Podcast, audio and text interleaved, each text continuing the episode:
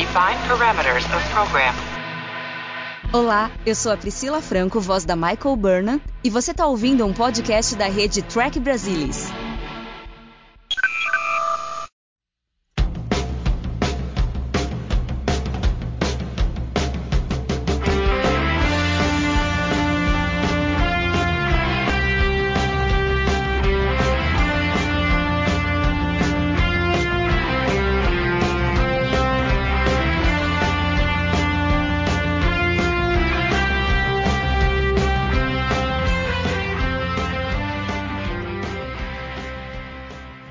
Olá, pessoal! Sejam bem-vindos ao Balde do Odo, o podcast da rede do Trek Brasilis para falar tudo sobre Jornada nas Estrelas Deep Space Nine, a melhor série do universo de Star Trek. E hoje nós vamos falar sobre o décimo episódio da primeira temporada, Denagos. E hoje estão aqui comigo o Luiz Castanheira e o Alexandre Bortolucci. Boa noite, meninos. Boa noite, Mariana. Boa noite, Alexandre. Boa noite a todos aí, os que participam com a gente aqui no podcast e os que estão ouvindo. Bom, hoje a gente tem um avanço aqui nesse episódio, porque a gente tem um diretor super prolífico no universo de Jornada nas Estrelas, que é o David Livingston. Então eu acho que vai ser interessante falar sobre isso. Só passando aqui rapidinho, ele dirigiu dois episódios da nova geração, 17 de Deep Space Nine, esse foi o primeiro que ele dirigiu, depois mais 28 de Voyager e 15 de Enterprise. Então, ao contrário do nosso querido Paul Lynch, que será lembrado para sempre até o final do sétimo ano, ele continuou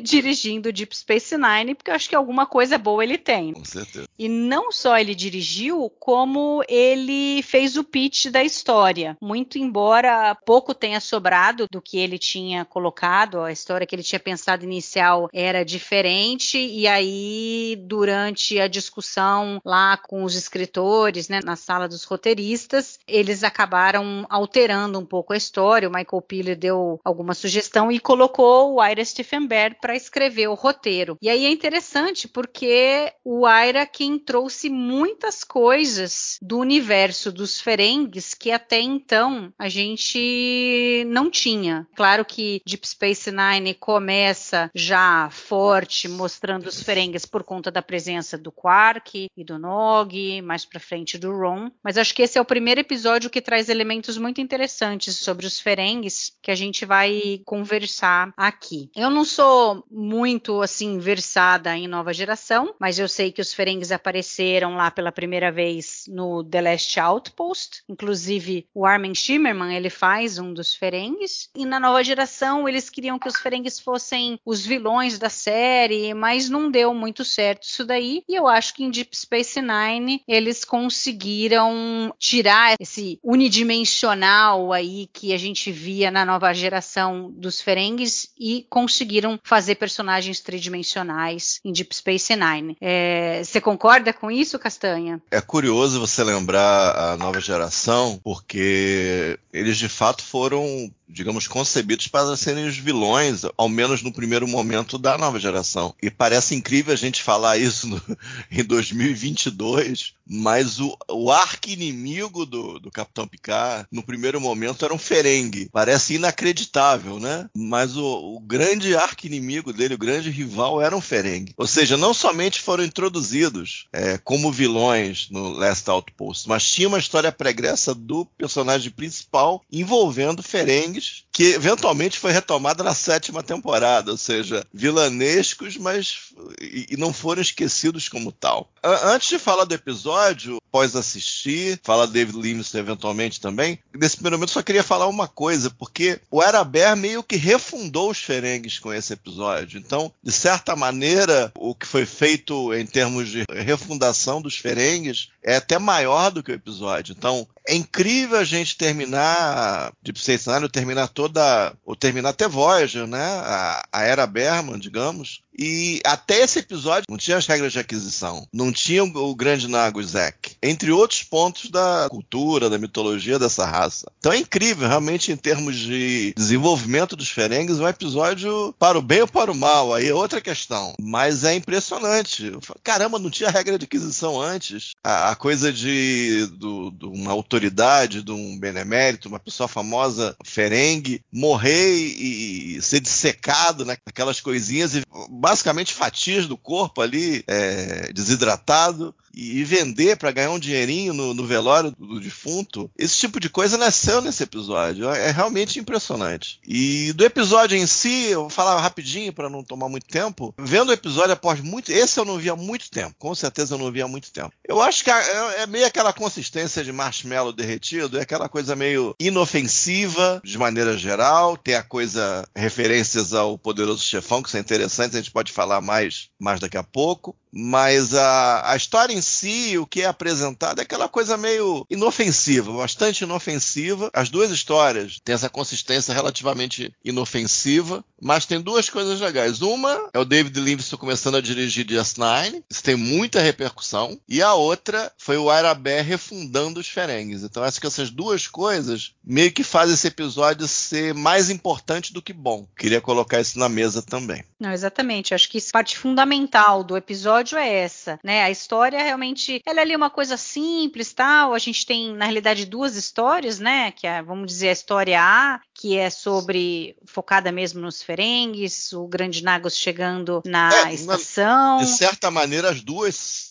são sobre os Ferengues. São talvez. isso, porque o a conservadorismo e o, Nog, e o né? progressivismo, digamos. Hum. Né? Duas faces aí do, da sociedade, digamos. E eu acho que essa, essa, história B, ela também tem coisas muito importantes de, do desenvolvimento do personagem do Nog, da relação dele com o Jake, da relação do Cisco com o Jake, que continua caminhando, né? Então é muito interessante. Ale, Castanha já mencionou, e eu sei que você é uma pessoa pessoa que gosta bastante de cinema, então o que ele já falou que tem muita coisa do Poderoso Chefão nele, né? Chegou a ver um pouco sobre isso. Quando você assistiu, você reconheceu isso daí? Porque eu vou dizer que eu não reconheci, né? Eu só agora lendo no Memorial Alpha sobre o episódio que eu vi que tinham essas referências sobre o Poderoso Chefão. Que inclusive eles, na sala de roteiristas, conversaram sobre, não, vamos fazer um episódio que tenha coisas sobre o Poderoso Chefão Chefão? Então, sim, eu percebi, né? Na verdade, o Poderoso Chefão, para mim, enfim, para minha família, é um filme, vamos dizer assim, importante.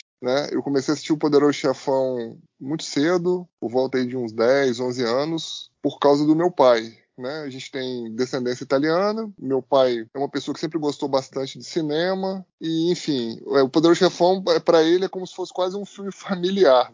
Então, ele assistia o Poderoso Chefão com alguma frequência, enfim, pelo menos umas duas vezes por ano, e eu acabava assistindo junto com ele quando criança. E quando apareceu, né, aquela alusão lá impagável no episódio, eu percebi na hora, porque, enfim, faz uma alusão à primeira cena do Poderoso Chefão, né? Então eles fazem ali aqui uma, uma alusão praticamente literal, né? O Quark ali como se fosse fazendo o papel do padrinho, né? Do, do Marlon Brando. O cenário está bem caracterizado, né? Porque fica, fica parecido a, a janela ao fundo ali, das costas do Quark ali, com aquela persiana, né? Na, na, horizontal. Tem aquela mesa de escritório, o posicionamento do ângulo da câmera também, filmando o Nava ali. O Quark fazendo carinho ali num bichinho, num pet, né? Assim como o Marlon Brando faz no gatinho, bizarro, né? Bizarro.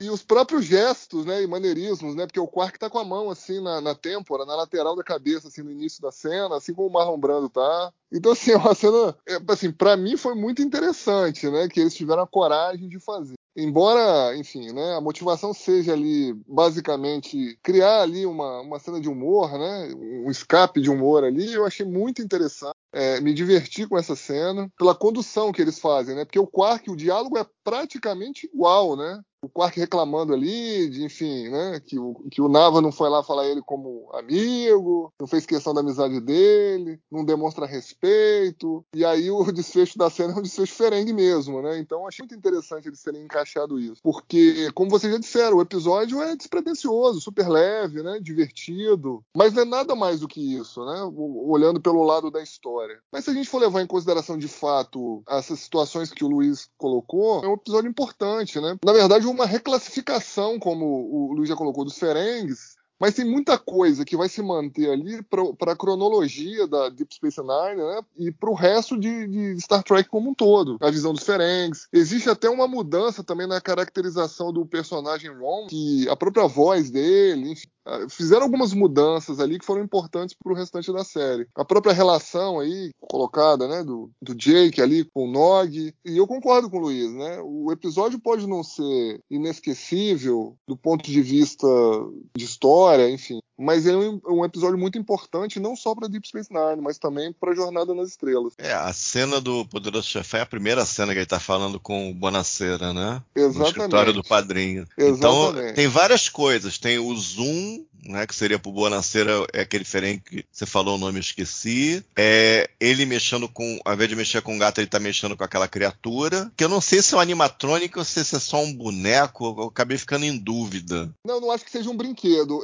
Eu, a minha opinião é que alguém tava com um braço ali, entendeu? Porque tem umas coisas tampando. O fantoche. É, o como fantoche. se fosse um fantoche, é, como se fosse um fantoche, porque o fantoche vira, né? depois que o Quark sai da mesa, é, vai dar a volta não, na mesa. Não é muito bem feito, você percebe que não é não é nenhuma maravilha, né? O... Não, não é, não é. Mas ele vira, né? Ele vira a cabeça, né? Se é que tem uma cabeça, aquele bicho parece um ornitorrinco, sei lá, um tamanduá ali pequeno, né? Ele vira a cabeça quando o Quark sai da mesa. Tem uma virada é, quase de 180 graus ali. Então, para é. mim, era, sei lá, era o braço de alguém ali. E em cima da mesa tem algumas coisas que estão é, atrapalhando a visão. Exatamente, eu acho que é para isso, para dar esse, entendeu? É, talvez. Coloca alguns trejeitos, imita alguns trejeitos do Marlon Brando, né? No final, isso. até na orelha, aquela coisa que o Brando fazia no rosto, passava a mão no rosto, ele passa a mão na orelha, é um negócio muito Ex bizarro. Exatamente. E o texto meio que anda em torno do texto do filme, né? A punchline é totalmente diferente, mas texto é meio aquela coisa, né? Que você não me mostrou respeito tal. É meio que assim. Aí eu vou contar um negócio que é curioso. Como o Nine tinha um elenco grande de apoio, alguns regulares tinham trabalhos fora. Colmini, por exemplo, fez vários filmes enquanto trabalhando em DS9. Esses episódios que ele pulou, que ele ficou sem aparecer, inclusive era um filme. Eu não sei, não vou saber dizer qual é, teria que pesquisar. O Quark, ele fez um papel em Buffy. Ele era o diretor da escola. Até a terceira temporada, ele, ele era, um, se eu não me engano, um inspetor e virou o diretor. No final da terceira, ele morreu é, é, horrivelmente. E ele volta no final da quarta temporada. Um episódio com altas doses de surrealismo. Ele faz outro papel do Brando, que é o coronel do Apocalipse Now. Então, ele, ele faz esse coronel também cheio de maneirismos. Em contexto, se percebe que é de fato aquele personagem. E é curioso, ele fez coisas do Brando pelo menos duas vezes em, em ficção, fantasia. É, é, é, um dado curioso da, da carreira do Armin.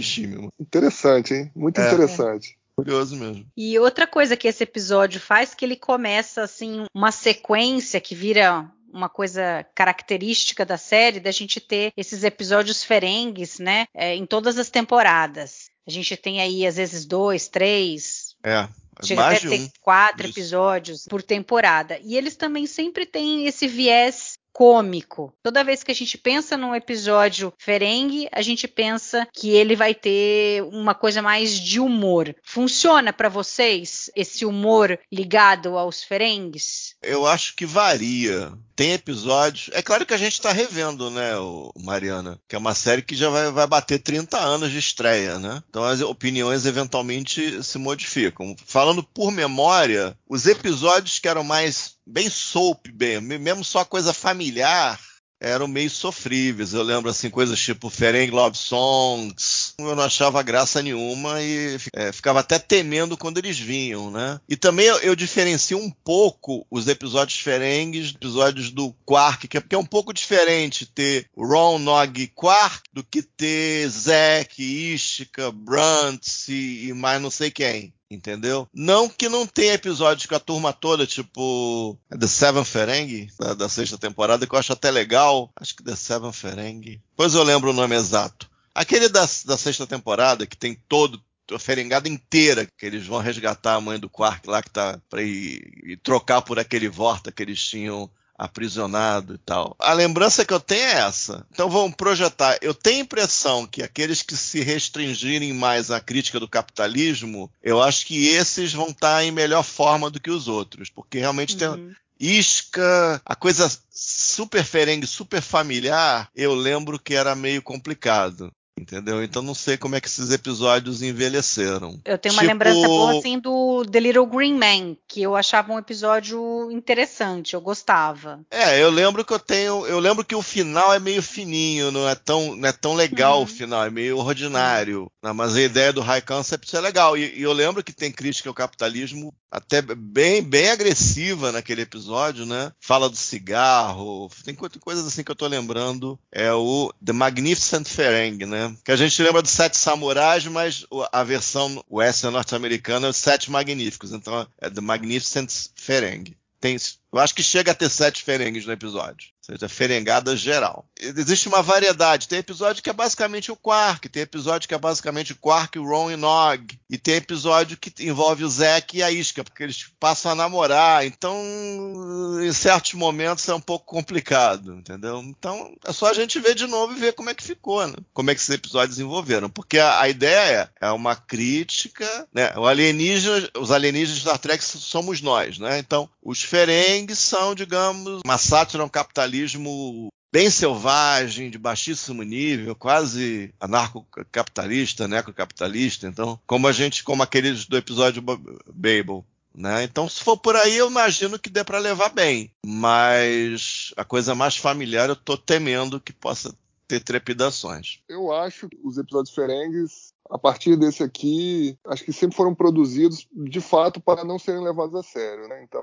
Sim, sim eu acho que a gente assim, tem que partir desse pressuposto quando começa a assistir, né? É, é. São episódios despretensiosos, realmente, né? É, é, literalmente o, a válvula de escape da, da, série, né? Vamos dizer assim. É o alívio cômico literal. Deep Space Nine, lá nos anos 90, foi muito criticada, né? Por ser uma versão mais, vamos dizer assim, sombria, né? De, de Star Trek. Assim, me parece ter sido feito de forma proposital, consciente, né? Pelo Ira Steven Barrow, os episódios diferentes, exatamente para quebrar um pouco isso. E é claro que, como a gente tem muitos episódios aí com temas relacionados aos Ferengues durante a série, a gente vai ter também aí uma diversidade de episódios de qualidade, vamos dizer assim, né? Então tem alguns episódios que são engraçadinhos, mas a gente também tem alguns episódios que são bem ruins. De forma geral, não, nunca me incomodou. Quando eu ia assistir um episódio com uma história que fazia algum tipo de é, referência aos Ferengues, eu já sabia que ali era para desligar o cérebro, que era para assistir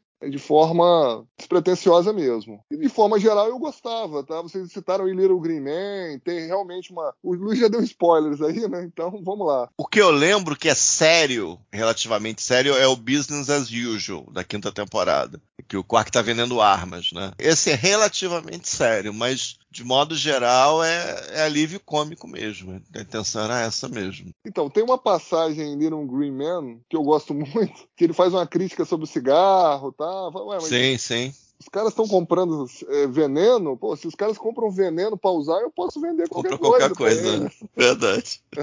então, assim, tem algumas passagens que são realmente incríveis, impagáveis que a gente lembra, né? Acaba lembrando com carinho, como a gente fez agora aqui com o episódio Ferengue lá da. Eu não lembro, é, é quarta temporada, Luiz? O Little Green Man? Little Green Man, sim, quarta temporada. Então, assim, eu acho que a gente tem que, como diz, relativizar os episódios Ferengues em si, né? Eles não foram feitos para serem levados totalmente a sério. E se você for assistir com, né, com isso em mente, você vai se divertir. Pelo menos um pouco você vai se divertir, como esse aqui. Porque assim, não sei, na minha visão, a gente fica imaginando que alguns episódios Ferengues estão no hall aí dos piores, fica parecendo que toda vez que tem um episódio Ferengue, ele tá mais abaixo do que o resto, né? Mas o Aira disse que na, na visão dele, da relação que ele tinha com os fãs, do, do, feedback que ele tinha, na realidade era uma minoria que não gostava dos episódios Ferengues. Então é, é, é interessante ver isso daí. É, nas bolhas que eu acompanhava na época, geralmente as pessoas não gostavam. Mas parece que a produção tinha um feedback que eram episódios relativamente bem aceitos. Agora, a história B, que a gente tem a relação do Nog com o Jake, os pais não estão muito contentes com essa amizade ainda, né? Isso vem aí desde o início. É, a gente vê mais, na realidade, isso na visão do Cisco, e é interessante que ele e o Jake têm uma conversa muito boa, que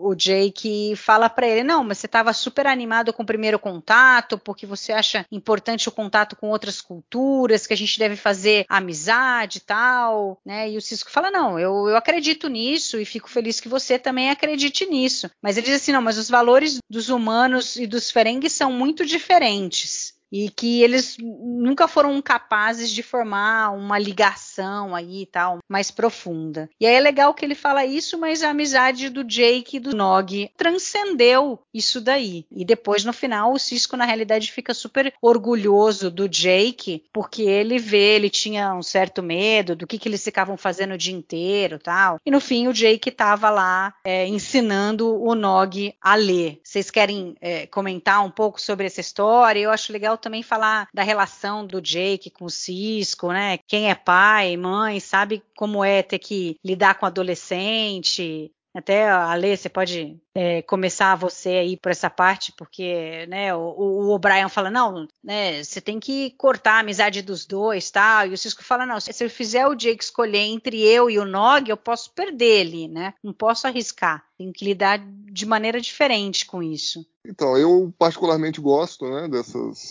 questões mundanas que Nine apresenta. já comentei isso em podcasts anteriores, né? Para mim a história B desse episódio é vencedora, o relacionamento de amizade lá entre o Jake e o Nog, né? Porque a gente precisa levar em consideração que existe um preconceito bilateral ali, né? É dos humanos com, com os ferengues e vice-versa, né? Porque ali tá todo mundo contra, vamos dizer assim, a amizade dos dois, né? O Cisco tá recebendo o conselho do O'Brien para cortar a amizade e o Rom lá tá recebendo o conselho do, do, do Zek lá, né? Do Grande Nagus lá para também cortar qualquer tipo de relação que tenha com os humanos, né? E, e, rola todo tipo de comentário infeliz, dos dois lados, inclusive, nessa relação lá de amizade entre o, os dois meninos lá. E mesmo assim, né, contra tudo e contra todos ali, amizade e empatia assim, verdadeiras, né, que, que eles têm entre eles ali, falaram mais alto e a amizade entre eles ali prosperou e a gente vai acompanhar isso até o final da série. É, eu também gosto dessa preocupação, né? Realmente transparece e genuína, né? Da, da, dúvida do Cisco ali em relação ao Jake, a amizade dele ali com o Nog.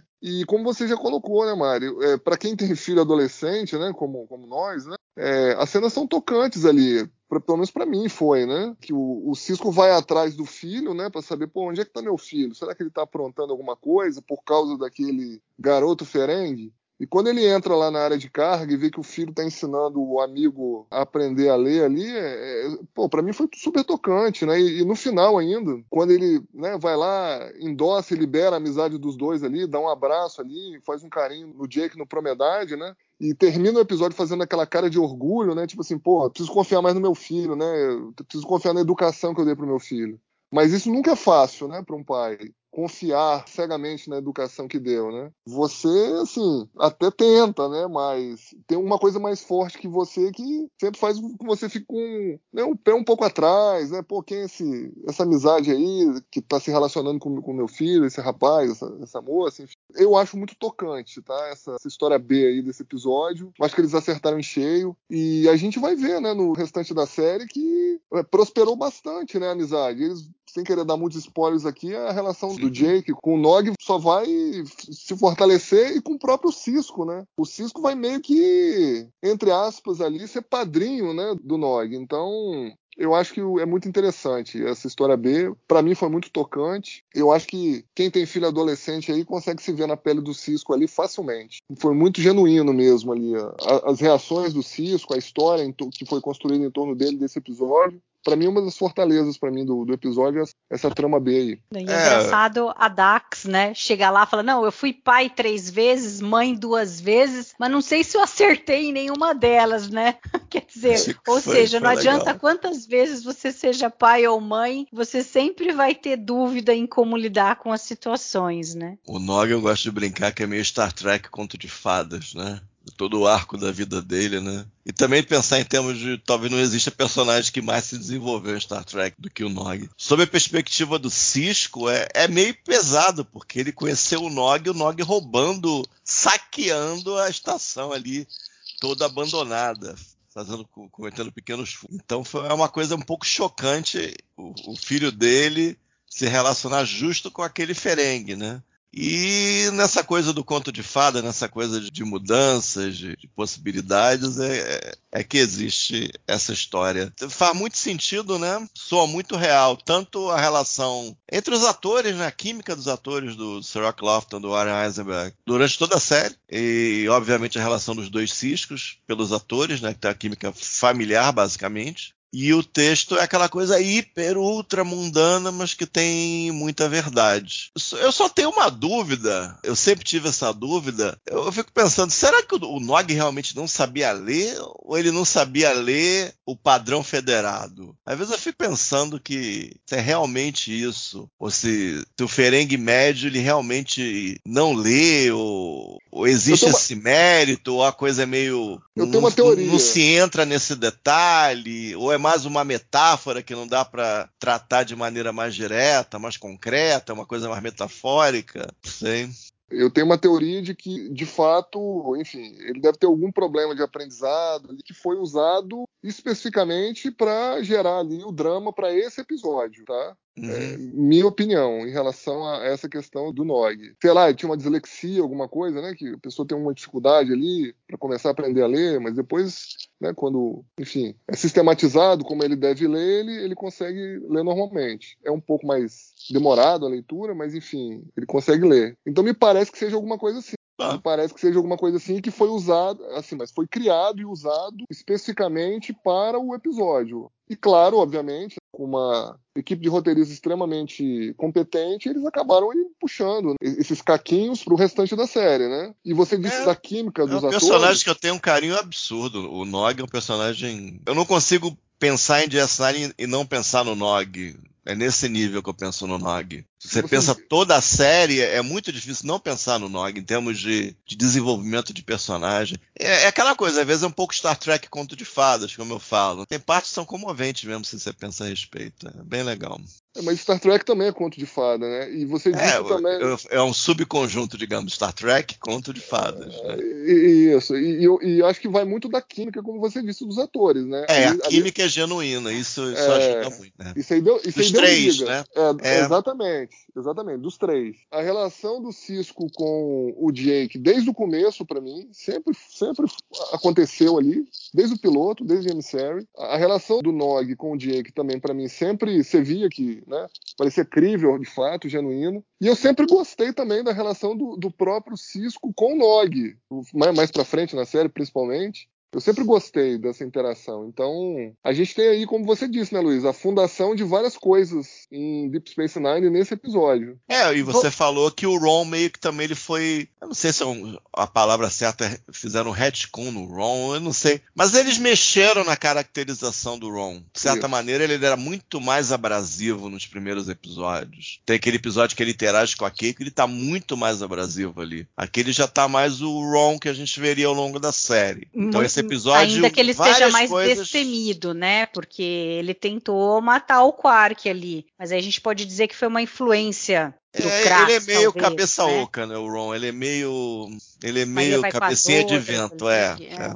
Mas é só voltando um passinho atrás que o Ale estava falando, né? Da Sim. teoria sobre o Nog, não saber ler e tal. Vamos, vamos lembrar que os Ferengues não vão para a escola. Não. Então, eles só conseguem aprender a ler, por exemplo, se alguém dentro de casa ensiná-los. Mas parece que eles assim, eles meio assim, jogam na vida e vai aprendendo. Então eu não sei o quão importante para eles é aprender ali a, a, linguagem, muito embora se eles trabalham com comércio, com venda, se tem coisa de contrato, então é meio esquisito pensar que eles não vão aprender ler e escrever. Mas talvez realmente acho que faz mais sentido ele ter uma dificuldade ali de aprendizagem e como não tem escola nem nada, só foi aparecer isso daí a hora que ele começou a ir na escola mesmo, né? É. Aliás, na escola tem uma cena muito engraçada. A hora que ele diz que o, o tablet da lição dele foi roubado pelos Aquilo vulcanos. pareceu meus alunos, pareceu meus alunos. É, exatamente. caderno, o caderno vale nota. Ah, professor, o cachorro comeu, a minha irmã comeu, o perdi, molhou, assim, lembrei da escola, dos meus Não, e aí ele faz a piadinha, né? Mas por que, que os, os vulcanos roubaram a sua lição, Nog? os vulcanos, é a lição né? da É. ética. Não, porque eles não têm ética, né?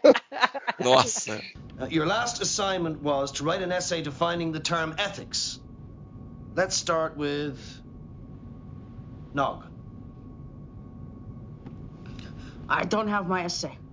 Why not? My pad was stolen. Is that a fact? Any idea who stole it? It happened at Quark's. I put it on a table, and there were some Vulcans nearby. Hold on.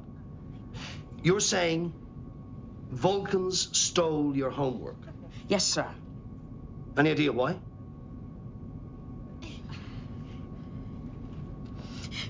Because they don't have ethics? Aí no final tem o payoff, né? Na realidade tá lembrando dos vulcanos, mas porque a vulcana era bonita, ele ficou mexido quando a vulcana passou. O payoff foi no final. Aí ele lembrou a vulcano, ah, vou inventar uma história aqui com os vulcanos. E é engraçado, eu vi no Memory Alpha também, no topo daquele quadrinho do O'Brien, tem aqueles alienígenas do Catspaw, da série clássica. Aqueles alienígenas pequenininhos, né? Que aparecem só no final do episódio. Eu esqueci o nome deles. É, tem no topo do quadro do O'Brien. Tem os pingos também, né? Ali naquele quadro, né? Os pingos, Tem, tem os Feebles, né? É, É. isso. É bacana. Essa cena é realmente interessante, engraçadinha. O, na verdade, eu acho que o Nog, em vez dele ficar, dele fazer o exercício, ele ficou lá, né, olhando a vulcana passar, esqueceu de fazer o É. exercício. Ah, não, a Vulcana pegou, o Vulcano pegou, que não tá. Putz, não tem ética. Tá bom.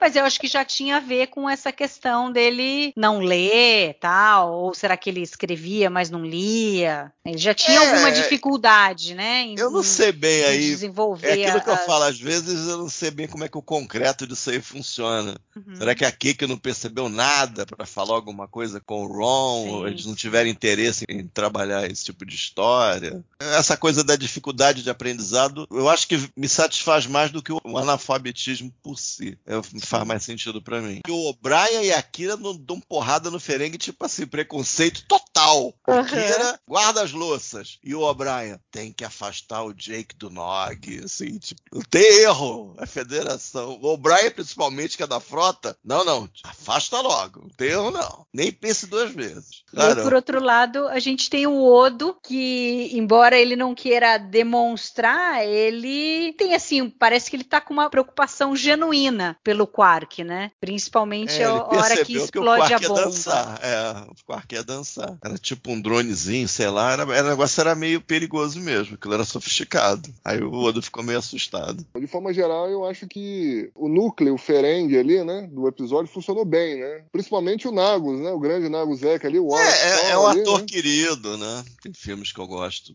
com ele. É um cara, um cara gente, super gente boa. E, e a risada dele é um negócio tão absurdo que eu acabo achando engraçado. Porque é um negócio tão absurdo que, que não tem sentido nenhum aquela risada maluca dele. Que eu me vi rindo hoje no episódio. Que eu falei, não é possível esse troço. Não é possível, não é possível. É engraçada a coisa do transe, depois que, que é recuperado no final, que ele estava em transe, a gente. Porque de fato ele, ele não ficou prostrado, ele não, ele não desabou, ele parou. Aí eu ri também disso quando, quando, eu, quando eu lembrei do negócio do transe. Eu achei engraçado. O cara ficou paradão lá. Como disse, de forma geral, eu acho que a, a gente vê a diferença, né? Quando um, um elenco convidado ali, né, é composto de, de atores competentes, eles conseguem acabar levando, né, o episódio, por mais despretensioso, enfim, por mais fio de história que seja. A gente estava comentando aqui do Wallace Shawn, né, que fez o papel do grande Nagusek. Ele é um, um cara experiente, né? Já tinha bastante coisa, bastante coisa feita, né? Então, assim, ele colocou o caquinho dele ali, a risadinha dele, como você diz, você também achou engraçado. É aí, se a gente- absurdo. absurdo. então mas, então, mas é um absurdo que funcionou. Se a gente compara, por exemplo, com, os- com os episódios anteriores aí, infelizmente aí, com a performance do Alexander Siddig, você vê que não funcionou, né? O que o Alexander Siddig fez não funcionou. Nossa, nem lembro daquilo. E- Então, e o que o Wallace Shawn fez funcionou. Mas não é só ele, né? A gente tem aí também o Krax ali, o ator chama Lou Wagner também, foi bem. O próprio Uhum. Grau ali, na hora de ameaçar o Quark, também, o Lee Arenberg, o nome do ator. De forma geral, eu gostei da performance do elenco convidado. Eu gosto também da maquiagem, tá? A maquiagem ali do, do, do servo, né? Do grande Naso, é, Maradu, o Piriano, né? Aquelas rugas ali, enfim, bem interessante. Acho que a própria maquiagem do grande Naguzek, esquisitíssima, né? Aquele lóbulo dele mole, pendurado, aquele monte de Tem os pelos, né? Os Que pelos troço- brancos isso, na É. orelha. saindo da orelha. Que troço! Nossa! Que desgraça, gente. Mas incrível ali, né? Aquilo te, querendo ou não, você para pra ficar olhando aquilo ali, né? Você fala, meu Deus do céu, né? Que Não, coisa e mostra que todos os, os ferengues não são todos iguaizinhos, né? Não é uma- um copy and paste, Não. né? O cara é mais velho, ele é mais idoso, então, né, a orelha caiu, porque o que acontece com a gente, né? O cara vai ficando mais idoso, a orelha vai ficando maior, tem pelo na orelha, então é interessante eles caracterizarem isso. Isso aí, isso aí. E, e, assim, é, Jornada tem um monte de defeito, né? Mas agora, a equipe de maquiagem de Jornada lá, o Michael Westmore lá, pelo amor de Deus, né? Os caras sabem trabalhar. Incrível, realmente, o que eles fazem, né, de maquiagem. Não é à toa que eles ganharam tantos prêmios, né? Não só em Deep Space Nine, enfim, mas... Não, nesse, nesse episódio os ferengues são bem diferentes. E tem um lance legal dessa questão dos ferengues, que é o seguinte: já no episódio anterior já havia um problema com orçamento, né? O Ira Stevenberg, quando estava escrevendo, né, esse episódio, ele teve que se preocupar em quem ia ter falas em tela e quem não teria. O ator que vai aparecer lá no episódio e vai falar alguma coisa, esse cara tem um, um salário, né, um pagamento muito maior. E se a gente for perceber ali, sei lá, a gente tem mais de uma dezena de ferengues aparecendo ao mesmo tempo na tela. Então, vários deles, eles ficam lá murmurando algumas coisas, mas é ininteligível. Então, esses caras são, contam como figurantes, então eles não recebem da mesma forma que um ator normal pelo sindicato, entendeu? Então, o Aira teve que pilotar isso aí, vamos dizer assim. né? Bom, esses caras aqui, de fato, vão falar, vão ter falas. E esses aqui não, eles só vão fazer barulho, só vão murmurar, porque a gente não tem dinheiro para pagar esses caras também. Então, é interessante que,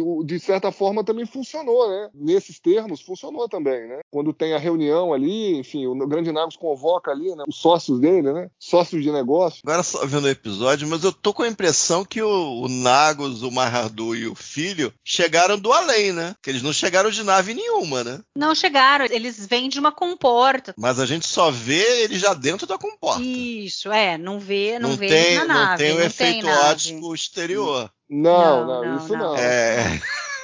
Não, Mas foi uma boa forma de economizar um dinheiro, né? Não, isso que eu tô falando. Bom, ejetar o Quark lá, a mesma coisa. Ele, tem, ele chega ali, não tem nenhum efeito exterior, não tem nada. Simplesinho pra economizar. Então acho que gastaram bem, porque você tem que fazer a maquiagem, chegar cedo e tem que ir mantendo, por continuidade, mantendo a maquiagem ao longo, ao longo do dia, né? Eu acho que na mesa tinham 16 ferengues. Acho que era ferengue pra- Nem todos falaram, como o Alexandre disse. Mas acho que tinha uns 16 ferengues em certo momento ali. É ferengue pra caramba. Agora, interessante que o Krax, que é o filho do Zek, depois não apareceu mais, né? Nem foi mencionado. Acho que ele desapontou tanto o Nagus, não tendo sido capaz de fazer o que ele imaginava que o filho ia fazer, que aí depois desencanaram e ele nunca mais apareceu. É que ele é um pouco diferente, né? Ele era o cara, digamos assim, o mais agressivo. Os outros faziam um monte de trambique, mas ele, a mentalidade era um pouco diferente, né? Então, nenhum roteirista, nenhum produtor ficou enamorado daquilo, mexer naquilo, mexer nele, mudar, e realmente ele não voltou. É porque daí o- É. o Nagus também foi mudando, né? Ele foi É. ficando mais. Eventualmente ele, ele, ele começa a aceitar frente, os conselhos né? da mãe do Quark, né? Isso. Que é, que é uma, para a sociedade ferengue, levando no concreto, é uma heresia completa, é um absurdo total. Mulher não pode nem vestir roupa. Surreal, né? Surreal. Ainda mais em Por isso que às 2022, né? vezes os ferengues, eh, às vezes é melhor aceitar mais pela metáfora do que pelo concreto, né? Fica, fica absurdo demais também. Então às vezes eu fico pensando o que, que é melhor pensar. Né? E esses estavam falando do, né, do- dos ferengues só no fundo rindo e tal, não, não tendo nenhuma fala. Esse é o único episódio que o Morn ele, ele ri, ele emite som. Na verdade, é, É a mais- única vez que Mas a abre máscara boca, né? não abre, né? O que, que vocês acharam? Aquela aquela máscara não, ela não abre. É, esquisito. Aquela cara. máscara realmente não abre. Eu, eu, eu entendi que não abre. Mas ele vai dar uma risada esquisita lá também. É E a porque acho que o Memoriafa dá, dá, dá a entender que ele ri, mas não, eu acho que aquele troço não abre. Eu acho que não abre. Então, é, na verdade é uma gargalhada simulada ali, né? Porque não tem realmente um movimento da boca ali, enfim, se tem é muito é muito É um leve. negócio estranho, né? É um negócio É. estranho. O cara, a boca do. O cara tá. Sei lá, é bizarro. É meio galhofa mesmo. Mas E- tem e- a cena. É a, É a única primeira, cena. é a única, é a única. É É a a primeira única e única cena. vez. É, no- na série inteira, que é a primeira e única vez que ele emite algum som, que foi essa daí, entendeu? Que eu acho que aí eles viram, é, rapaz, não vai dar não, hein? Com essa máscara aí não vai ficar legal não. Melhor deixar o É. cara quieto mesmo. Mas é interessante a cena, né? Mas uma cena que faz o episódio, de, de certa forma, ser histórico, né? Porque a gente Uhum. já tem uma coleção de coisas aí que. É, e tem uma coisa, apesar do episódio não elaborar muito com relação ao quadrante gama, não pode esquecer que o primeiro episódio que o domínio foi mencionado foi o episódio Ferengue. Então, de certa maneira, esse episódio meio que abre o caminho para ter alguma negociação e o nome domínio aparecer pela primeira vez na série. Então, de alguma maneira, tem um- uma sequência, uma continuação desse episódio. É meio estranho falar isso, mas de certa maneira tem, né? Porque o Zeke falou: os negócios agora vão ser no quadrante gama. E de certa maneira, foram e o domínio apareceu no episódio de Ferengue. Então, de certa maneira, tem uma continuação também. Então, tem essa importância também, eventual. Outra coisa que eu acho engraçada é que, desde o início, o Quark fica bravo com o Ron e ameaça jogá-lo pela comporta. Ele faz isso duas vezes. E aí é meio que uma vingança do Ron. Acho que a escolha do modo como eles pretendiam matar o Quark ali é de jogá-lo pela comporta, né? Você tá dentro de lugar fechado assim no espaço, é jogar, resolver a coisa e jogar pela comporta. É jogar pela comporta. You worthless, tiny-eared fool. Don't you know the first rule of acquisition? Yes, brother. Then say it. Once you have their money, you never give it back. Exactly. You can ponder its meaning this evening while polishing every rail in the place. Now get out of my sight before I toss you at the nearest airlock.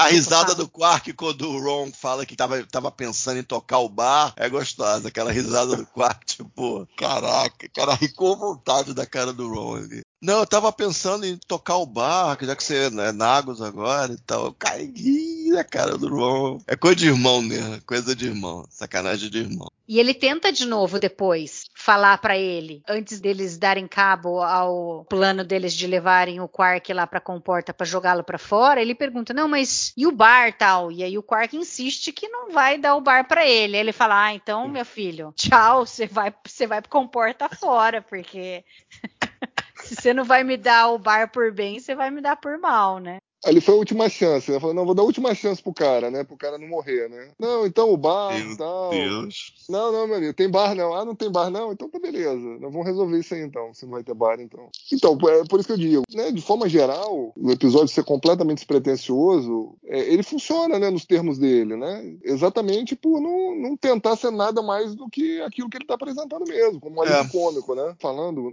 um do David Livingston, você vê a completa diferença, né? Da direção dele Ah, em relação demais, demais. não, é- tem aquela cena que eu citei do Cisco, né? Que ele descobre que o dia que tá ajudando o e a Lê lá no naquele depósito ali, você vê como ele constrói, né? Como ele constrói a entrada do Cisco, ouvindo o som, como que ele move a câmera, é, o tipo de iluminação, o- né? Como que é, é filmado o rosto do Cisco, só do Cisco depois. Então você vê ali Tem nem cara- comparação.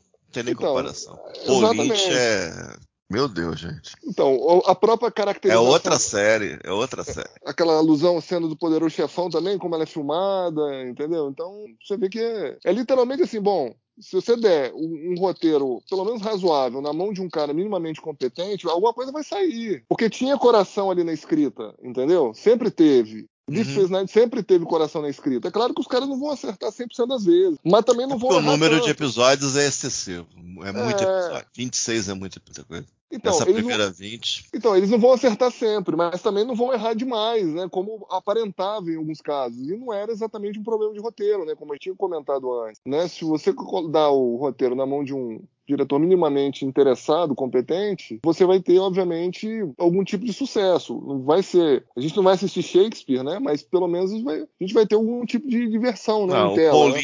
A gente, você identificou e a gente concordou. Paul Lynch era um cara muito fraco, muito fraco. Tipo, aquele diretor de porta de estúdio, como eu brinquei outro dia. Vai fazer barato, rápido, sem esquentar a cabeça e tal. O diretor que, sei lá, fez uma decupagem legal, botei umas ideias legais, filmou legal, caprichou, é, é, é outra série. É, é muita diferença. É, uma coisa do Poderoso Chefão, o diretor de fotografia do Poderoso Chefão era um cara chamado Gordon Willis, um grande diretor de fotografia ali na Nova Hollywood. Então ele tinha o apelido de Mestre da Escuridão, ou algo assim. E ele usava pouca luz. Então, nesse episódio, tem cenas que, que, é engraçado, parece uma, parece uma referência mesmo. Tem cenas muito escuras, tipo, quando o Quark vai falar com o Zack e tal. Se um dia a gente tiver DS9 em alta resolução mesmo, esse é um episódio que vai ser muito interessante de, de, reassistir, porque eu acho que tem uma fotografia bem boa, que está um pouco escondida por causa da baixa resolução. E tem ideias, assinaturas, pode até colocar assim, do David Livingston, que ele vai retomando ao longo dos episódios, que é bem legal, né?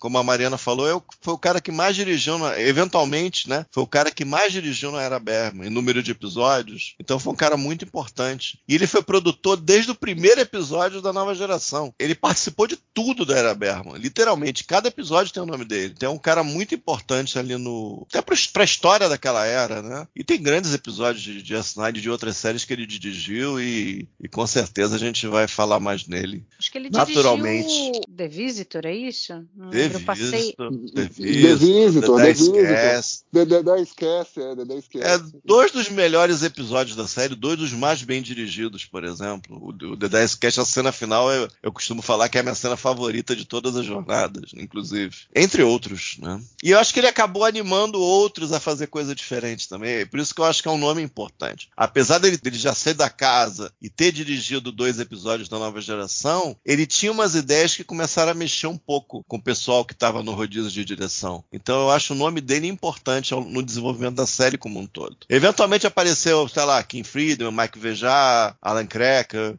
que acabou dirigindo bastante. Ele o Alan Cracker dirigiu todos os finais da Era Berman, tirando a, a nova geração. Acabou sendo um cara importante também. Mas o David Livingston é bem, é bem importante. A gente vai falar mais dele com certeza em próximos episódios. Já que a gente falou do Paul Lynch, acho que foi Nossa. o Odo quem sugeriu isso daí. Vamos fazer um troféu Paul Lynch para enumerar tipo uma cérebro de cena. Spock.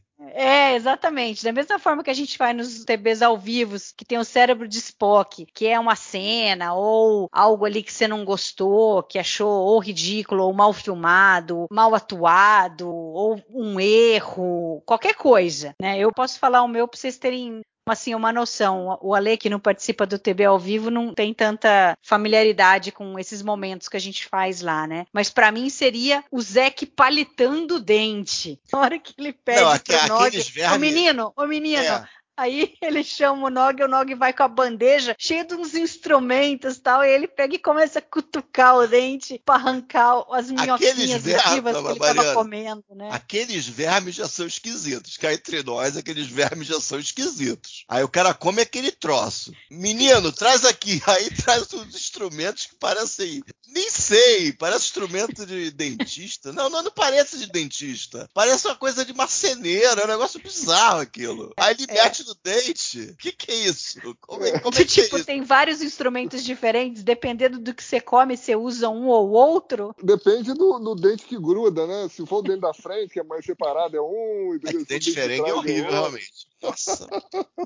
Pior, são piores do que os Klingons. Maquiagem Mas deixa eu entender. É porque essa cena é legal. Essa cena é legal. Eu achei engraçado. Não, mas é essa cena. bizarro, mas é bizarro esses palitos de dente, entendeu? Uma cena Não, bizarra, cara A dente e maquiagem tal. do Zack é bizarra. É, As larvas lá, não sei que diabo é aquilo que eles estão comendo. E esses instrumentos são bizarros. É tudo muito bizarro.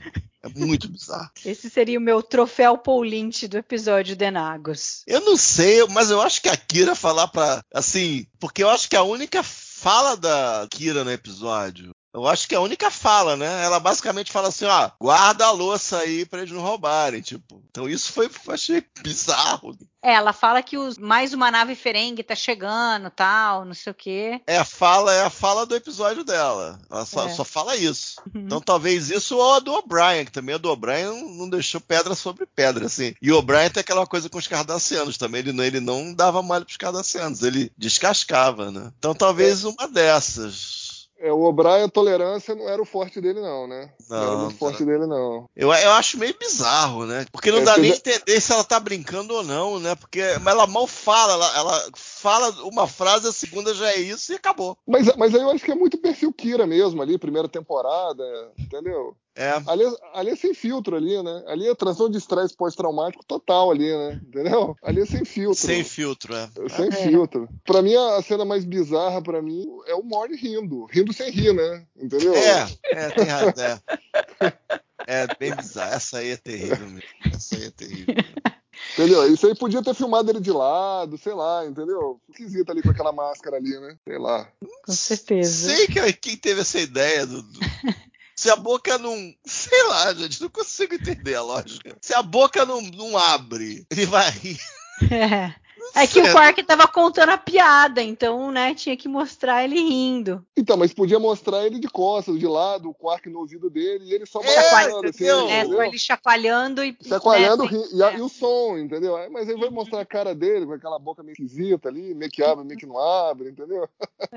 Ali o David Livingston deu um molezinho, entendeu? Deu, deu um molezinho. Tem outra coisa meio bizarra também, que a gente tava falando da risada do Zack, que quando ele tá lá na Holosuite, tá o Quark lá falando com o Krax lá, pô, mas será que ele vai demorar? Quando que ele vai sair? Tô preocupado, não sei o quê. A gente só ouve no fundo a risadinha do Zack. Ele Como rindo. você tá ouvindo, né? Aham. Como é que ele você tá tá lá fechado no né? holodeck. Mas, é, Luiz, você tem mais bastante alguma coisa pra Tem falar do episódio? Não, acho que não. Ele é maior que a. Ele é mais importante do que bom, talvez. Tem, tem bastante coisa que foi a primeira vez, ou, ou ajuste de curso para alguns personagens. E... e é incrível, antes dele não tinha regra de aquisição Ferengue. É, é curioso mesmo, é, é estranho até falar isso, mas é verdade. É, mais uma do Aira, né? Que ele trouxe pra, pra Jornada nas Estrelas. Eu não lembro de entrevista se ele era um cara que. Não, não, eu vou querer mexer com os Ferengues.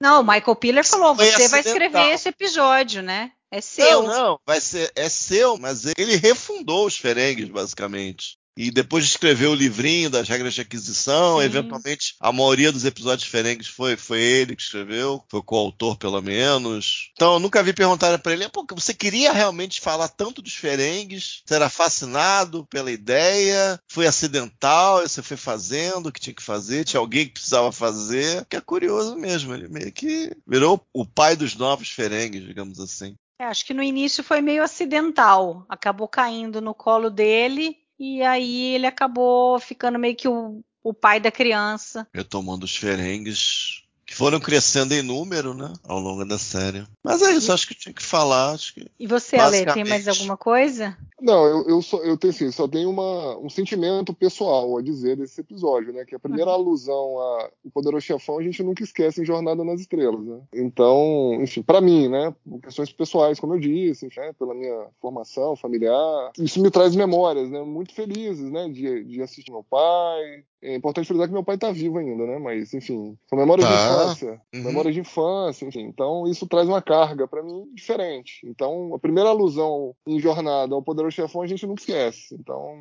de alguma forma, esse episódio sempre vai ter um lugar no meu coração. Então vamos lá. Luiz, qual que é a sua nota pro The Ah, Naves? pelo episódio deveria ser 2,5, mas eu vou dar 3 porque é um episódio que acaba sendo importante de uma maneira ou de outra. Aquilo que eu falo, para o bem ou para o mal. Historinha seria 2,5, mas devido a essas coisas todas que nós falamos, vai 3 estrelas. Ah, eu dou três, dou três. É, como eu disse, né? Tem, um lugar no meu coração, não pode ser menos de três. Eu concordo com o 3 aí pelos motivos que o Castanha levantou. Eu acho que pela história em si eu daria um 2,5, mas eu acho que pela importância das coisas que foram é, solidificadas nesse episódio, criadas para os Ferengues e vários pontos que a gente foi falando aqui, da relação do Nog, do Cisco, do Jay, ele vale um 3. Os dois ciscos e o Nog é uma relação que começou no primeiro primeiro episódio terminou no último. Se parar pra pensar, é, é uma coisa incrível mesmo. Eles estão ligados, os três estão ligados de uma maneira especial pela série, né? Muito bem, então a gente vai encerrar o podcast de hoje. Agradeço todo mundo que está ouvindo. Obrigada, Alexandre e Luiz, por esse bate-papo. E daqui 15 dias a gente volta com um episódio The Vortex. Um abraço e até a próxima. Valeu, pessoal. Até a próxima. Um grande abraço.